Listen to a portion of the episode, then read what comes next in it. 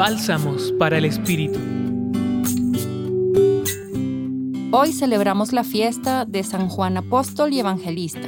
Por ello, la liturgia rompe un poco el tono navideño y nos presenta el momento en que este discípulo amado entra al sepulcro de su maestro y lo encuentra vacío.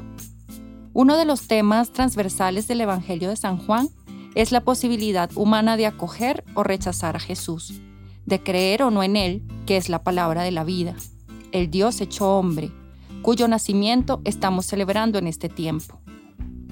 Creer en Jesús y hacerse su discípulo amado al estilo de Juan implica reconocerlo como luz del mundo que rompe las tinieblas, seguirlo como buen pastor que cuida de sus ovejas, amar a la humanidad hasta el extremo, lavar los pies en señal de servicio, comer de su pan de vida, beber de su cáliz, para finalmente ver y creer cuando la muerte parece haber ganado la carrera.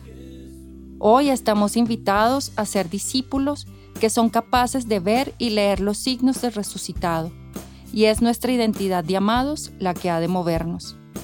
Desde ahí tiene todo el sentido celebrar el nacimiento de aquel que nos muestra el camino del amor que se entrega hasta la muerte y resucita haciéndolo todo nuevo. Juan y su Evangelio nos invitan a contemplar a aquel que amó a todos y en todo. Esto no puede otra cosa que movernos a una fe que atraviesa nuestra vida hasta lo más profundo y se expresa en acciones cotidianas de amor y cuidado.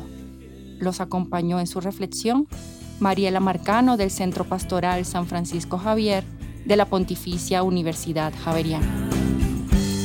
Escucha los bálsamos cada día entrando a la página web del Centro Pastoral y a javerianaestereo.com.